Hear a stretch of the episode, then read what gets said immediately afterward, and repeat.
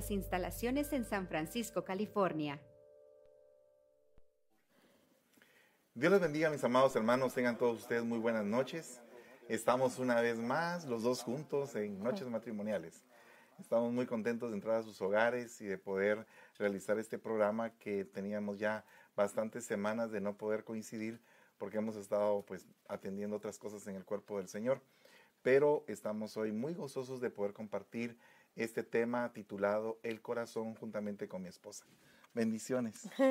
Buenas noches hermanos, eh, nos alegra tanto esta noche poder compartir con ustedes y que el Señor nos edifique a todos. Es, una, es un programa muy lindo, la verdad, que se da aquí y se siente aquí la, el ambiente muy, muy agradable, la verdad.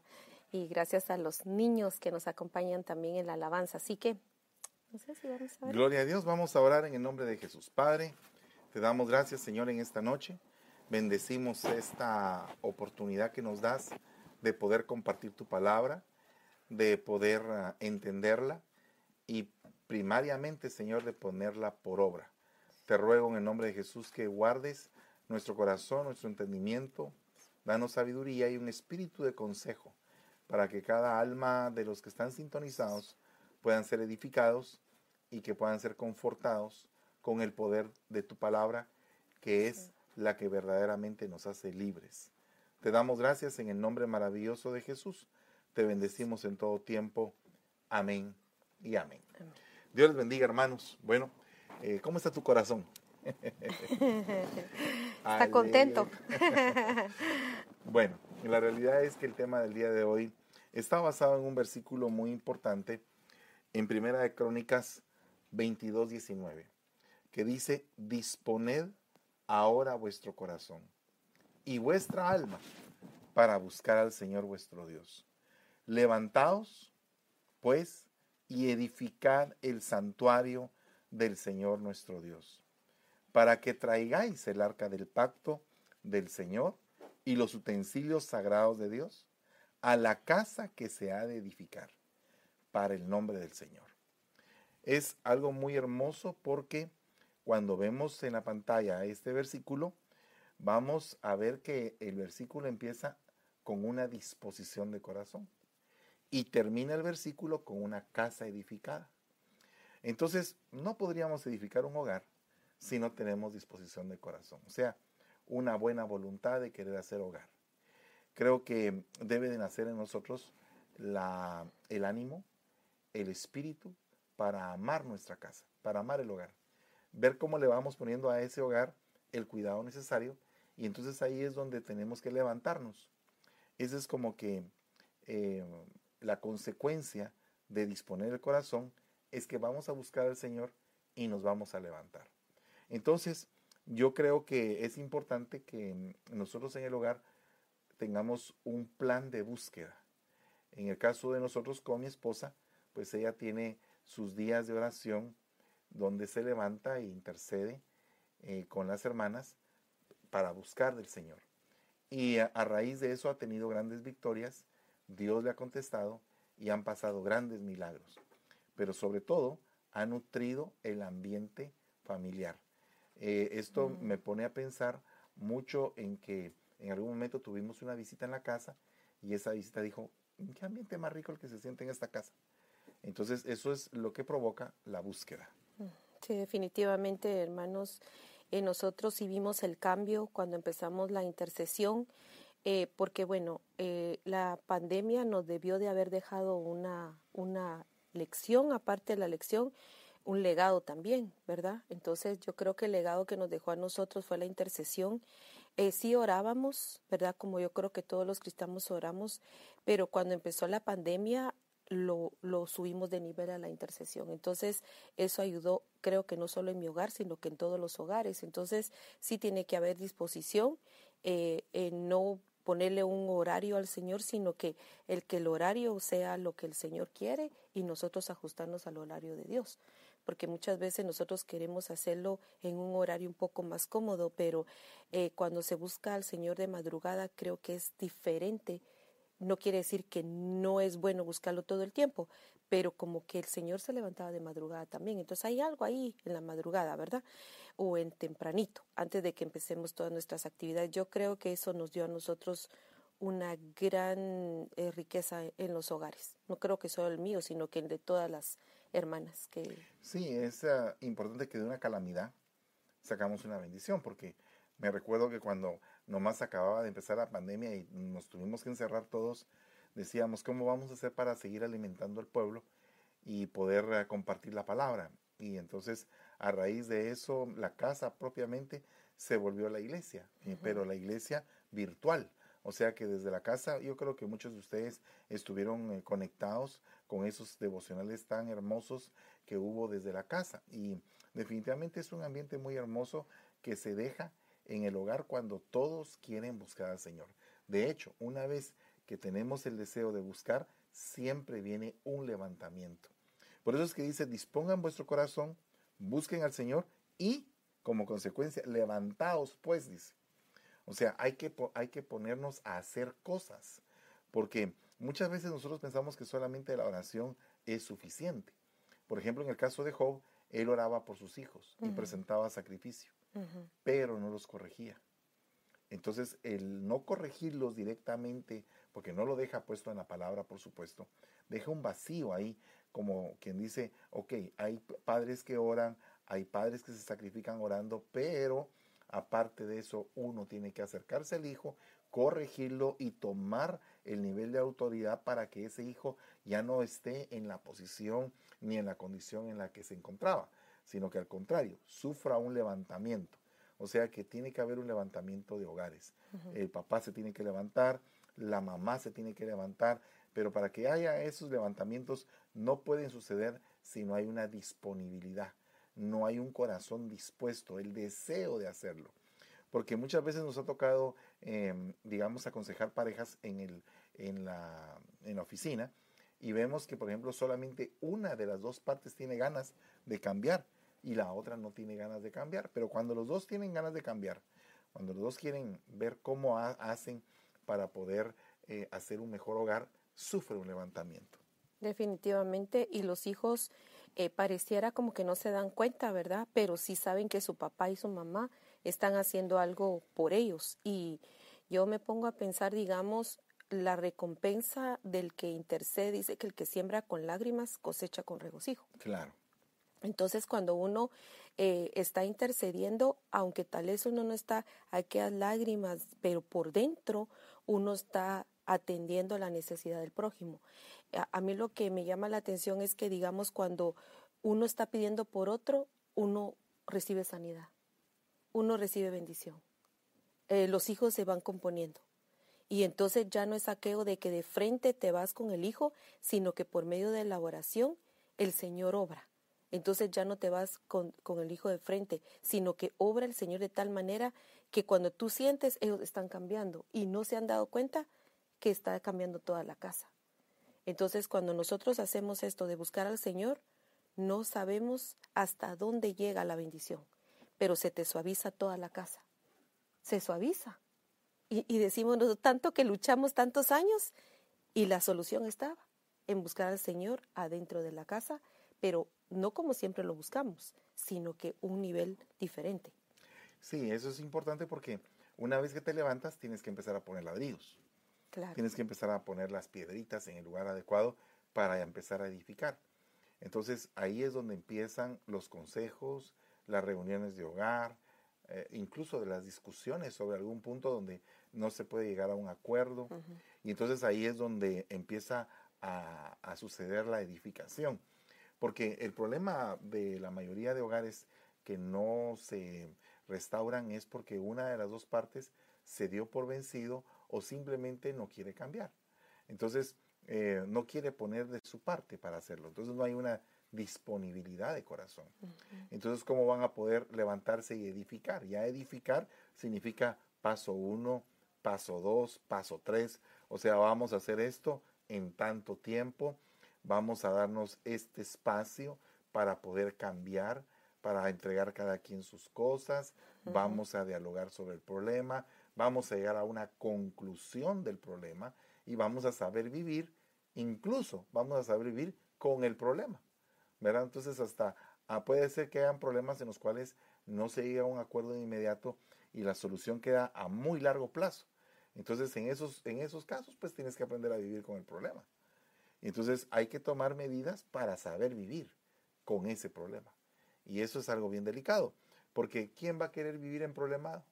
Pero a veces en que como no se puede o no hay disponibilidad de corazón, pues entonces tenemos que acostumbrarnos a que así es la vida. ¿Qué piensas tú de eso? Sí, a paliar un poco el problema, ¿verdad? Eh, no estamos diciendo que lo estamos tapando, lo estamos manejando. ¿Verdad? Porque no que el problema nos maneje a nosotros, sino nosotros manejar el problema. Tal vez no es una solución inmediata como tú decías, pero sí manejar el problema que no nos afecte a toda la familia. Entonces, pero yo, yo he encontrado eh, en la oración, eh, se encuentra refugio, ayuda, eh, se encuentra regocijo, se encuentra alegría. y cuando uno va viendo los milagros de Dios, más le dan ganas a uno de orar, porque uno está viendo la, la solución. O sea, eh, como tú decías, ¿verdad? El sembrador siembra y espera por un tiempo la cosecha, pero después se junta la siembra con la cosecha. Entonces estás sembrando y estás cosechando al mismo tiempo. Entonces, por ejemplo, al principio nosotros no veíamos eh, eh, la cosecha. Empezamos a orar, a orar, a orar y no, no miramos la cosecha. Pero ahora como que se nos está juntando la siembra con la cosecha. Entonces, esto, como al enemigo no le gusta eso, la oración es lo que al menos le gusta porque es el contacto que tenemos nosotros primordial con el Señor. Entonces, eso no le agrada al enemigo. Entonces, eh, por eso es que cuando nosotros nos ponemos en contacto con Dios, el enemigo sale huyendo. Entonces, deja en paz los hogares. No estamos tal vez orando por el problema de nosotros, estamos orando por otro problema que no es de nosotros, pero Dios está obrando en nuestra casa. Y así es como se ha ido apaleando los problemas, pero no tenemos por qué, digamos, sucumbir al problema, sino que ver cómo lo podemos manejar. Si no se puede solucionar, ok, entonces veamos qué podemos hacer en ponernos de acuerdo. Claro, entonces digamos que la primera faceta sería saber que la edificación no puede ser una edificación sobre fundamentos humanos, tiene que ser sobre Cristo. Entonces, sobre ese, ese fundamento que es Cristo, vamos a poner ahí arriba la oración. Entonces vamos a levantar nuestra casa con oración. Segundo, dice, la misma Biblia dice cómo se edifica una casa, con sabiduría. Solo, solo esa parte de la sabiduría abarca un montón de cosas. Un montón de cosas, porque digamos que está la sabiduría creativa, que es la que eh, empieza a armar planes y todo. Está la sabiduría que viene a causa del poder del consejo. El consejo hace sabio al entendido, o sea, hace, eh, o sea, le quita la necedad al necio y lo vuelve sabio, el consejo. Entonces, digamos que cuando una pareja está pasando por problemas, una de las cosas que tiene que hacer es pedir consejo, ¿verdad? Para poder ser sabios los dos y poner eso sobre la mesa para saber de qué se trata el problema y cómo poderlo solucionar. Entonces está la oración, está la sabiduría. Pero también viene la prudencia. Dice que con la prudencia se afianza la construcción de esa casa.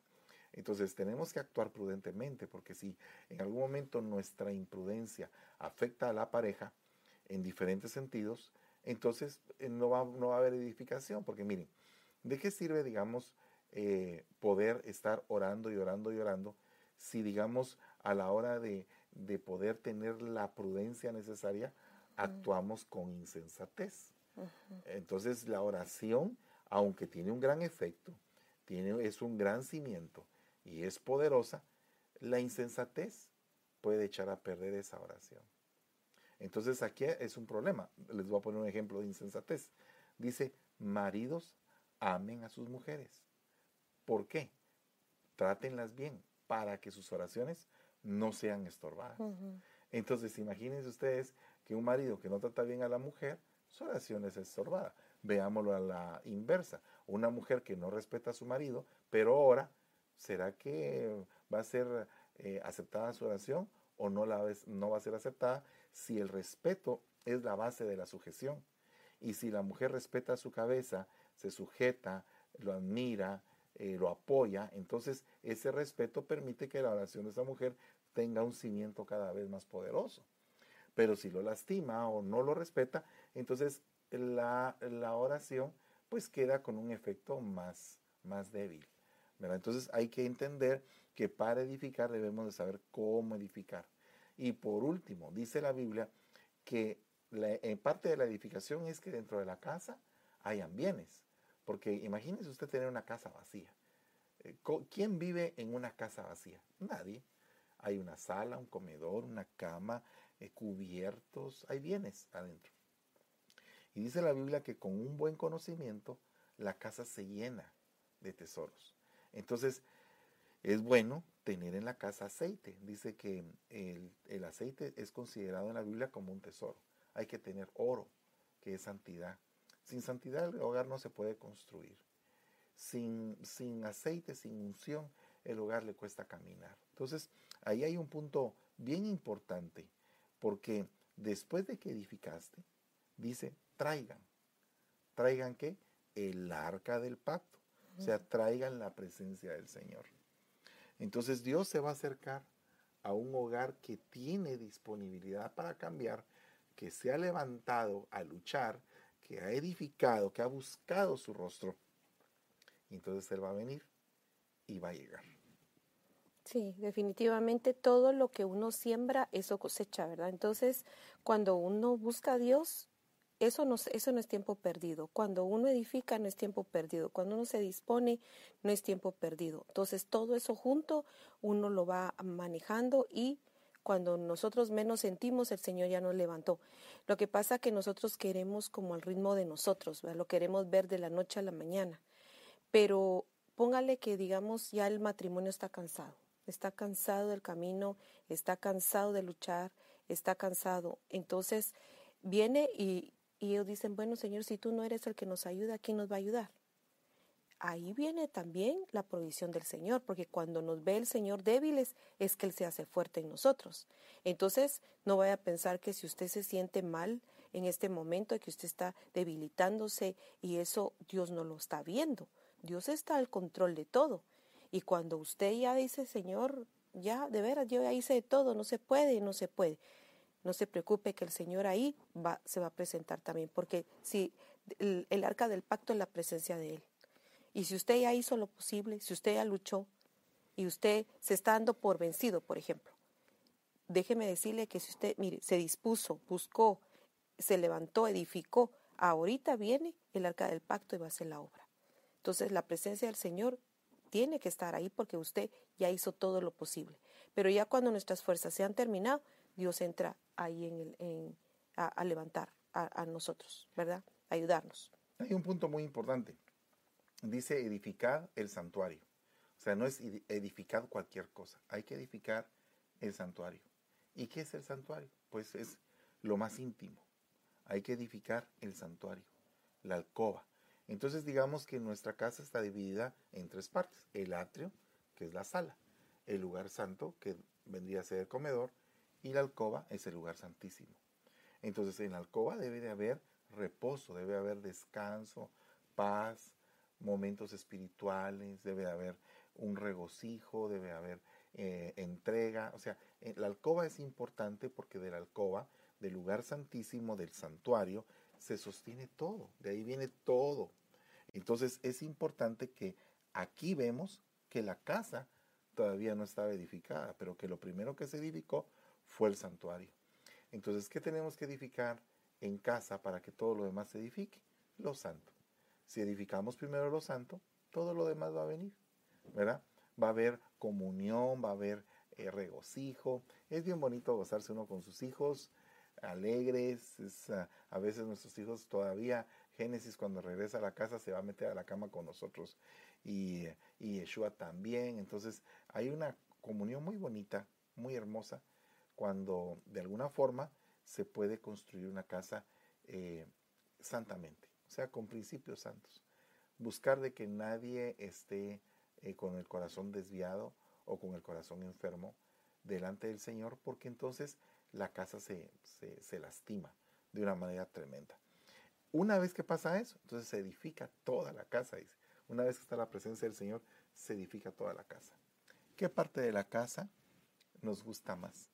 ¿verdad? Digamos, sin, contar ya el santuario, porque ya hablamos del santuario, que sería la alcoba, pero ¿qué lugar de la casa te gusta más? El comedor. El comedor. Ah, pues, sí. Bonito comer ahí, platicar. Es bien, es- bien agradable comer platicando. Lo que pasa que es cuando toda la gente llega, ¿verdad? Porque digamos, dice uno, bueno, ya vamos a comer. Todos dicen, oh, vamos a comer, dejan de hacer todo con tal de comer. Bueno, si es que se sienten cómodos en el comedor, porque hay veces que como si solo peleando, pues que se, no se pueden sentir cómodos, pero digamos que es un punto de contacto. Y eso a mí me gusta, a mí me gusta el comedor porque ahí se juntan los, los, niños, ahí se junta el papá, si está el abuelito o la abuelita, ahí se juntan. Eso, eh, creo que el comedor es impresionantemente importante en una casa. Entonces, eh, y porque ahí dejan el teléfono, ¿verdad? Porque gracias a Dios creo que es en el único momento que sueltan el teléfono. No sé si usted tiene esa regla, pero yo tengo la regla de que comiendo no podemos estar en el teléfono, porque entonces, ¿qué comunión vamos a tener? Es un lugar de comunión. Cuando el Señor comía con sus discípulos, era un momento de comunión para Él con ellos. Entonces, el comer todos juntos es bien importante. Mire, yo, yo digo, con este mundo tan corriendo, ¿verdad? Porque ahora todo es correr. Todo es, todo es- todos están corriendo. No como antes, ¿verdad? Que tenías tus horas de break y, y comías con tu familia, después llegabas al trabajo otra vez. No, ahora no. Aquí es todo correr. No sé si en su país, pero aquí sí. Entonces yo me pongo a pensar, ahora ya no estamos buscando cantidad, sino calidad. Pura calidad. Pocos, pocos minutos, pero de calidad. Entonces, ¿vamos a comer en cuántos? ¿45 minutos? ¿40 minutos? Dependiendo de la carrera. Pero esos 40 minutos que nos dure todo el día. Es decir, que se alarguen esos 40 minutos para que nos dure la armonía entre nosotros. ¿Qué pasa si se discute cuando se está comiendo? Ese es el problema. Uno de los puntos de discusión que yo tuve, ¿verdad? Fue el teléfono. Era algo que no podía dominar yo, eh, eh, no yo, no podía dominar yo la casa con los teléfonos todos. Todos querían su teléfono. Pero yo dije, bueno, entonces, ¿qué voy a hacer yo? Voy a comer sola, porque eh, algo tenía que hacer. Entonces, yo lo que empecé a, a decirles a ellos lo importante que era no tener el teléfono en, el, en la casa, ¿cierto no? En, en el comedor. Entonces, poco a poco fueron ellos como entendiendo porque no teníamos mucho tiempo, ni una hora siquiera, ni una hora teníamos. Entonces dije, oh, va 40 minutos, pero con calidad. Ahora ya tenemos más de una hora, ¿cierto? Así es. Entonces es un punto que uno puede quitar para tener un contacto en el, en el, en el matrimonio en la casa. Puede ser usted buscar otro, otro punto, digamos, aparte de eso, no sé, eh, no hablar de un tema, por ejemplo. Este tema está prohibido tocarlo en la casa a la hora de comer. No, que eh, no, ese tema no, porque influye en tener un problema después. Ya, ya se quita la paz de la comida. Entonces, hay temas que no se deben de tocar a la hora de comer, como que son prohibidos. ¿Tiene usted esa regla? Pues si no la tiene, hay que poner. Nosotros tenemos, tenemos temas que no tocamos a la hora de comer, ¿verdad? Así es. Lo que importa en este caso es tener un respeto por el momento, por el lugar, para que ese lugar sea bien grato, bien agradable y que podamos pasarla bien. Porque, eh, hermanos, muchas veces hacemos una vida tan corrida que no disfrutamos nuestra vida. Y la realidad es que la vida se tiene que disfrutar, aprender a gozarse uno la vida que Dios le ha dado. Eh, eso no es malo. O sea, la Biblia dice, el que ame su vida la perderá, pero el que pierda su vida por causa de mí la hallará. Entonces, no se está refiriendo a que uno no goce su vida, se está refiriendo a que uno no se aferre a esta tierra, sino que en algún momento entienda que uno es peregrino y extranjero en esta tierra, pero Dios nos da dádivas, nos da bendiciones, porque si no, no se podría cumplir el Salmo 23, donde dice que el bien y la misericordia del Señor te acompañarán todos los días de tu vida. Entonces, yo he visto la misericordia de Dios cada mañana, los bienes que Dios nos da, entonces tenemos que aprender a gozarnos la vida, porque el problema es tener muchas bendiciones y no gozárselas. Entonces, de nada sirve eso. Entonces, tenemos que aprender que para tener una casa edificada, tenemos que gozarnos dentro de esa casa. y respetar ese lugar. Porque miren, está bien tener problemas en el trabajo. Bueno, todos hemos tenido algún tipo de problema en el trabajo. Eh, pero ya tener problemas también en la casa o llevar los problemas del trabajo a la casa, entonces ya es algo bien complejo porque el problema es que se arruina también el ambiente de la casa. Y entonces ya todas las parejas están en problemas afuera y en problemas adentro. Entonces no tienen ningún lugar de refrigerio. Entonces la idea es hacer de la casa un lugar donde haya descanso reparador. O sea, ¿a qué me refiero con eso? A que realmente la pareja vaya a recobrar fuerzas al hogar. Que realmente eh, tu, tu hogar sea ese lugar donde tú te sientes contento, contenta y te puedes gozar con los tuyos, ¿verdad? Sí, yo creo que hay, hay problemas en que uno debe dejarlos en la puerta de la casa. Y hay problemas que sí se lo puede uno llevar a la casa porque no va a haber un conflicto. Pero cuando hay un problema que no se debe de meter a la casa, es mejor dejarlo en la puerta. Yo me recuerdo cuando tenía una mamá muy, eh, muy, muy cuidadosa, muy cuidadora, ella. Entonces yo me recuerdo que ella mm, lo envolvía uno con los cuidados. Entonces yo decía, si tengo una mamá tan cuidadosa, tan, tan detalle, con detalles, entonces trataba yo la manera de no llevarle un problema a ella que la cargara a ella, sino que yo le contaba todo lo que hacía en, la, en, el, en mi día, pero el problema específicamente no se lo contaba a mi mamá. La agarraba en, un, en otro día, otro día que no fuera, o sea, no la cargaba, trataba la manera de no llevarle el problema a ella porque quería que ella siempre estuviera contenta. Entonces, si uno tiene una algo así, debe como que debemos de practicar eso también en el matrimonio. Eh, no estar contando los problemas que nos van a y usted va a decir, bueno, pero es mi ayuda idónea. Sí, pero hay que buscar el momento para hablarle a la ayuda idónea o a, nuestro esposo, porque si lo recibimos con el montón de problemas, ¿qué reposo va a tener? Y si él nos lleva todos los problemas de la calle, ¿qué reposo vamos a tener nosotros? Entonces hay que dosificar eso y no entregar todo el paquete. ¿Qué, qué piensas tú? Es cierto. Entonces ahí, eh, cuando hay problemas por esas situaciones, empiezan a aparecer las enfermedades del corazón. No me refiero a las biológicas, ¿verdad? Porque hay muchas enfermedades biológicas. Incluso puede ser que una enfermedad biológica del corazón sea producto de una enfermedad sentimental, o sea, una enfermedad del alma, porque alma y corazón en la Biblia vienen a ser básicamente lo mismo. Y entonces dice Éxodo 7:13, el corazón de, de Faraón se endureció y no los escuchó. Entonces, ¿por qué en las familias no se pueden escuchar cuando se habla? Porque en algún momento se endurecieron los corazones. Mm. Y, y, por qué se endurecieron? ¿Qué, fue lo que pasó? Eh, ¿Qué fue lo que los endureció? Pueden ser insultos, pueden ser maltratos, menosprecio, ira. O sea, hay una serie de, una serie de factores que pueden endurecer el corazón. Pero la Biblia habla de uno.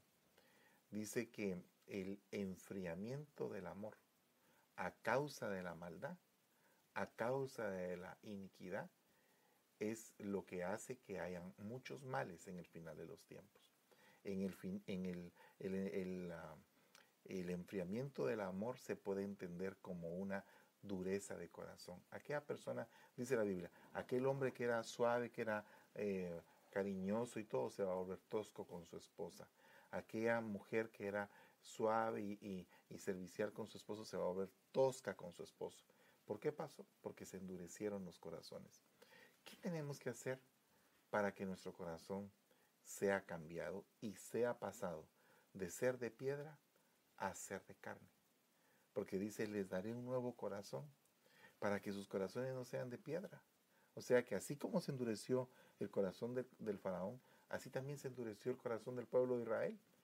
Entonces les voy a dar un nuevo corazón, dice el Señor, un corazón de carne para que puedan volver a sentir. Entonces muchas veces el ser uno sentimental, el sentir, no es exactamente malo, sino que a veces es hasta un desahogo para que ese corazón que se quiere volver de piedra se convierta en carne, porque si no se desahoga, se va a endurecer y se vuelve un corazón legalista o un corazón religioso o un corazón lleno de hipocresía porque se endureció de tal forma de que solamente es una apariencia. O sea, aparenta ser un corazón de carne, pero en realidad es un corazón de piedra. Y eso es algo bien delicado. Entonces, nosotros tenemos que pedirle en esta noche al Señor que transforme, si tenemos algo de dureza en nuestro corazón, o dureza hacia alguien o hacia algo, porque pueden ser dos cosas distintas, pidámosle al Señor que nos ponga un corazón de carne y que podamos a través de las lágrimas del desahogo poder llegar a la liberación completa de nuestro ser para volver a tener ese corazón que Dios quiere que tengamos. Disponibilidad de corazón significa un corazón de carne. Un corazón de piedra no puede estar dispuesto.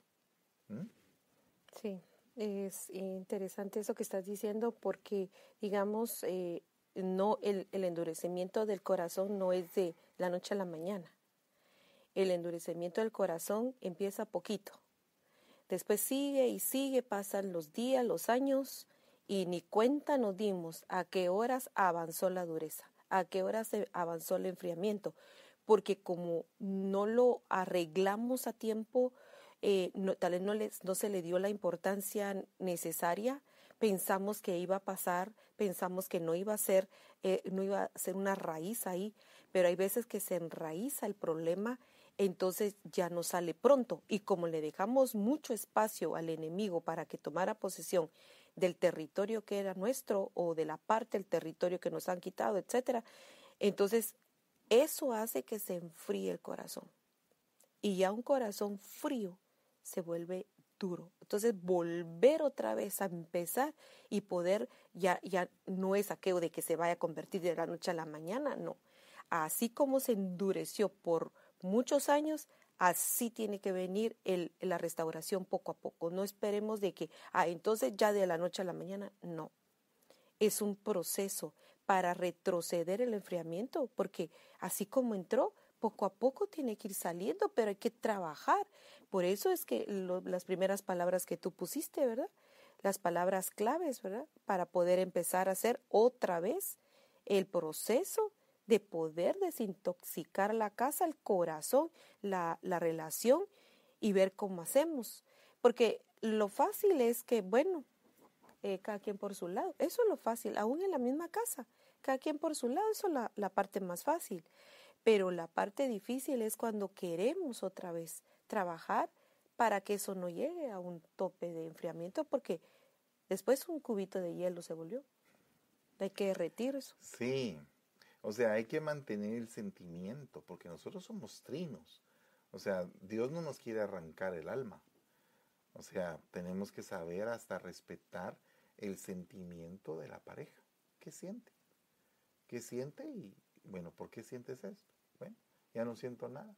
Ok, vamos a esperar a que sientas algo. ¿verdad? Y, y viceversa. Entonces hay que ver ahí cómo se puede construir pero tienes que llegar primero a la disponibilidad de corazón.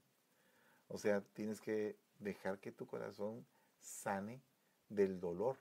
Y no hay que seguir enfermando ese corazón, porque si tú estás enfermando el corazón de tu pareja y lo estás poniendo cada vez más duro, cada vez más duro, cada vez más duro, entonces estás en algún momento llegando a un punto en el cual ya va a estar totalmente un hielo.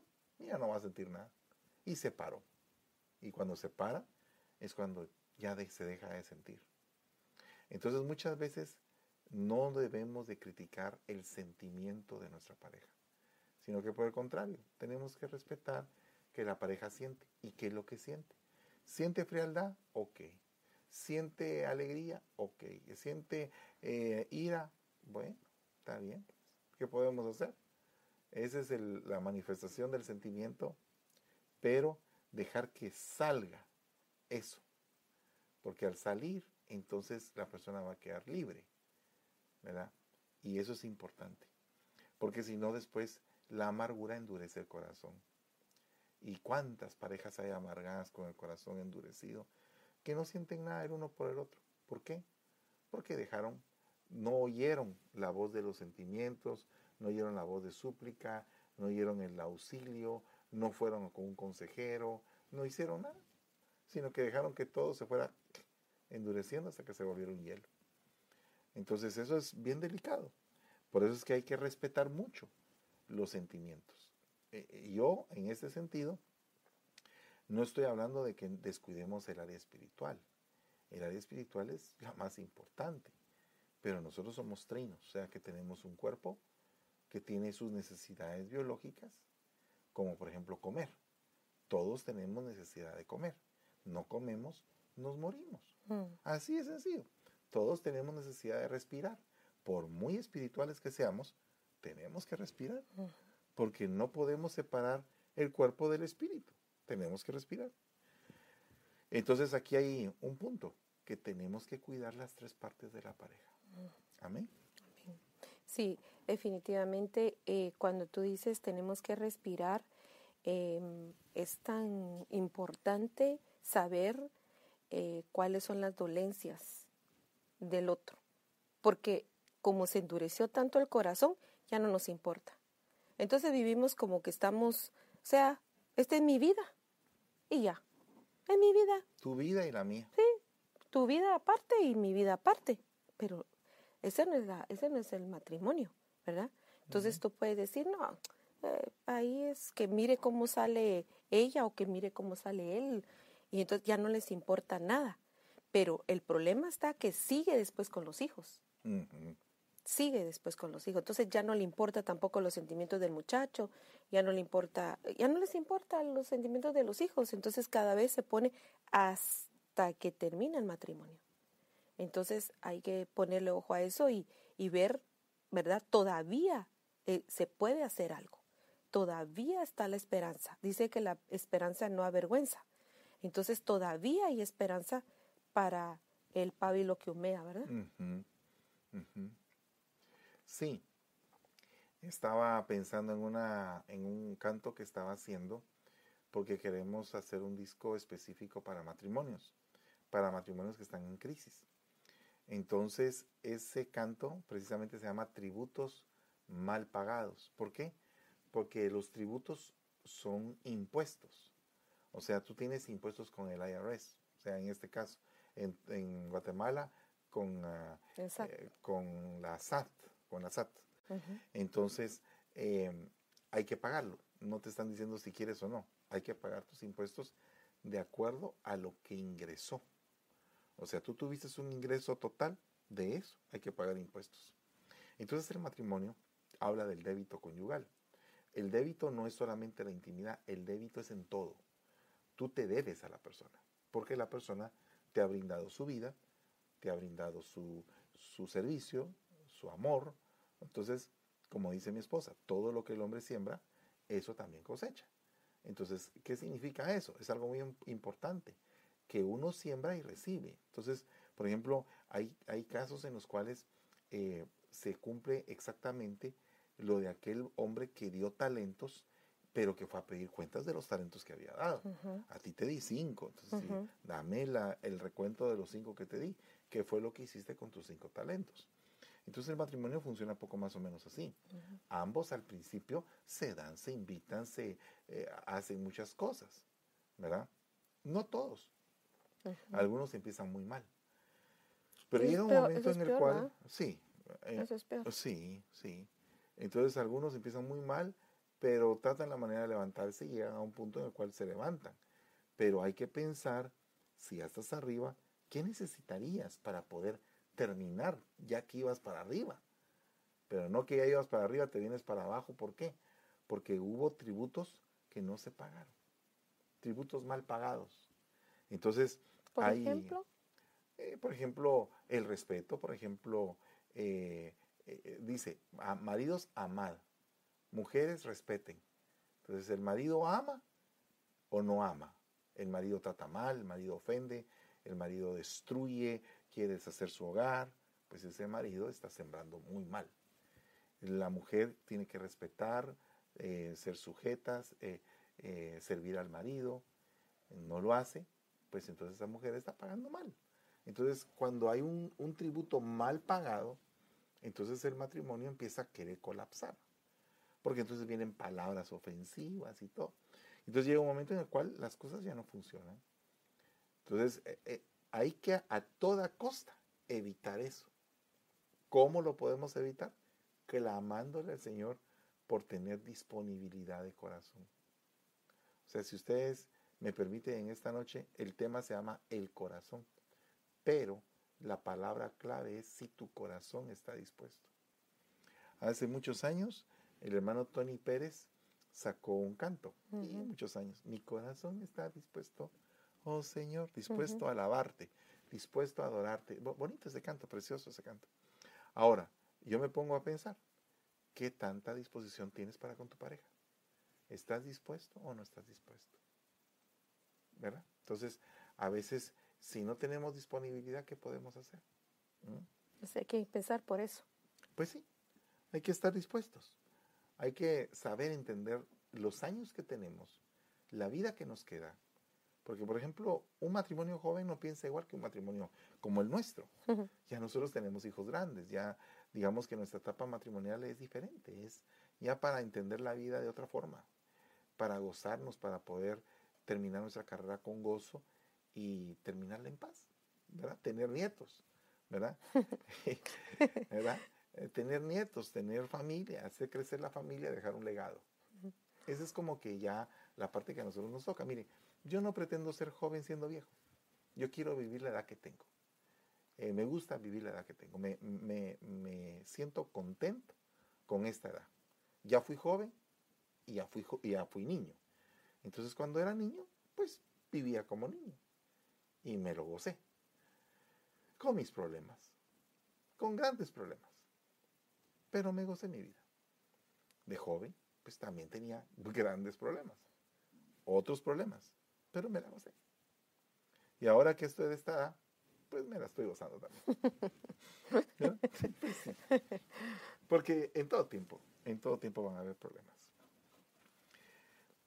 ¿Qué etapa de tu vida no han habido problemas? En todas. En todas. En todas. Entonces, es, es inevitable, dice la Biblia que dejen de haber pruebas y tribulaciones. Un, un, pastor que ya partió a la presencia del Señor me dijo, Fernando, es imposible que deje de haber problemas. Y yo le dije, ¿y eso dónde está en la Biblia? Le dije, no me recordaba que... No, es que no lo dice así, pero dice, es inevitable que dejen de haber pruebas y tribulaciones. Entonces, pues si van a haber problemas, ¿por qué te vas a arruinar tu vida si sabes que van a haber problemas, ¿verdad? ¿Mm? ¿Ya, ya, ya, solo yo hablé. Eh, no, pero estoy, sí, pero es que la verdad, todo el tiempo hay, problemas. Entonces, si tenemos que vivir con problemas, mejor saberlo manejar. Claro. Saber manejar el problema. Ahí está el problema, ya no hay que ponerle tanto asunto. Ahí está, vaya, ok, está bien. Entonces, entonces acomodarnos, no. Quedamos en que estábamos trabajando. Pero ya no le ponemos tanta importancia porque entonces el problema es el que gobierna. Y entonces ya no hay gozo, ya no hay regocijo, ya no, ya no hay nada. Me recuerda esto algo importante que me dijo una pastora, me dijo, mira Fernando, porque le dije, ah, tengo un problema ahí que económico hace muchos años. Entonces me dice, mira Fernando, el problema económico es lo más sencillo. Los problemas más complicados son los de la salud, me dijo. Vaya, dije yo. Lección. Con el tiempo lo estamos entendiendo. A veces tienes el dinero, pero no tienes salud. Entonces, y a veces tienes el, eh, tienes, no tienes dinero, pero estás bien robusto. Entonces, eh, hay etapas y tenemos que aprender a vivir las etapas. A veces por, por, por tener problemas y no saberlos manejar, perdes el dinero porque tanto, tanta medicina o tanto médico. ¿verdad? Entonces a veces el problema no es tan grande, pero como se vuelve grande o lo volvemos grande nosotros, nos enfermamos. Claro. Eso es así. A veces no es tan grande el problema. Si nosotros analizamos y usted analiza sus problemas, dirá, pues sí es cierto, ¿verdad? No es tan importante, no es tan grave la cosa. La estamos viendo grave, pero no es tan grave. Entonces, si nosotros nos ponemos del lado de, de pensar en que el Señor puede hacer algo, nos va a bajar el, el, la, el, estrés. Y eso nos va a evitar que nos enfermemos porque el estrés sí enferma. Por supuesto. Definitivamente enferma. Es la enfermedad del siglo. Sí, sí Y a raíz del estrés vienen otras enfermedades. Entonces habría que ver eh, cómo estás, cómo está tu corazón. Imagínate que en tu casa no tienes paz, ¿en dónde vas a tener paz? Pues hay gente que solamente tiene paz en la iglesia. Ay, hermano, gracias, porque este día nos sentimos tan en paz. Pero ¿y la semana? Ay, si en la semana nos lleva el río. Entonces llegan a tener solamente en la iglesia un espacio de paz. Pero es necesario que experimentemos la paz en todas las áreas de nuestra vida. No se puede experimentar la paz si no hay un corazón dispuesto. Es que el corazón dispuesto cambia todas las cosas. Porque si no hay voluntad, ¿qué, ¿qué, puede pasar? Sin voluntad no se puede hacer nada. ¿No quieres hacer esto? Pues, no lo quieres hacer, pues ¿qué puedo hacer? Eh, ¿no, quieres, ¿No quieres limpiar eh, el garage porque tu carro tira aceite? Pues no quiere hacerlo. Entonces la mujer para limpiando el garage del aceite. No quiere hacerlo. No quieres a poner un clavo en tu casa. No, no quiere hacerlo. Entonces la mujer para clavando en la casa. No quieres eh, eh, poner el foco, pues la mujer para montar en una escalera poniendo el foco. Al final, el hombre no hace nada. Y se acostumbra tanto que tampoco le gusta trabajar. A tal punto que la mujer empieza a hacerlo todo, hasta trabajar también. Entonces el hombre pasa de ser lo que era la cabeza del hogar a ser un vividor. Básicamente parásito de su, de su mujer. Entonces, eso está muy mal. Muy mal, ¿verdad? Porque yo creo que nosotros, como hijos de Dios, tenemos que saber qué es ser un hombre y qué es ser una mujer. Hace unos días estaba